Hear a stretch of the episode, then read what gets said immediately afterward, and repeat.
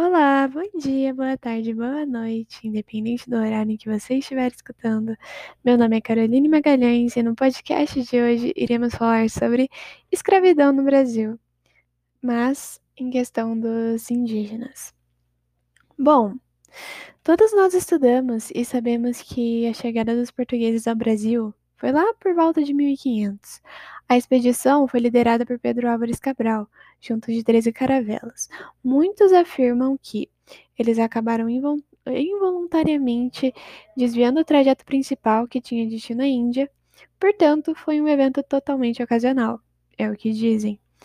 As causas da escravidão foram que os colonizadores tinham como principal objetivo colonizar o Brasil.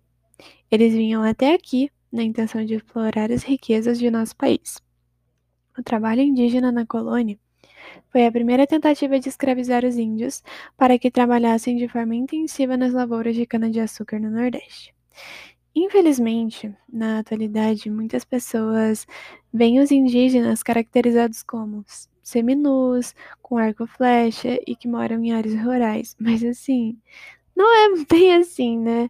É, os indígenas, eles vêm para a cidade para buscar melhores condições de vida. A maioria, eles infelizmente vivem em situação de pobreza e têm dificuldade de conseguir emprego. E a principal renda vem do próprio artesanato.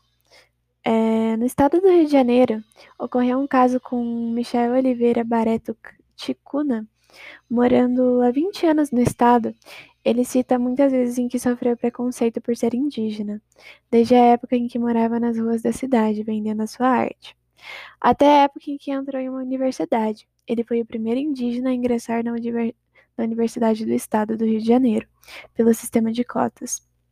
Ele relata que, abre aspas, um rapaz negro me fa falou para mim que meu lugar não era ali na universidade, meu lugar eh, era lá dentro da floresta, fecha aspas.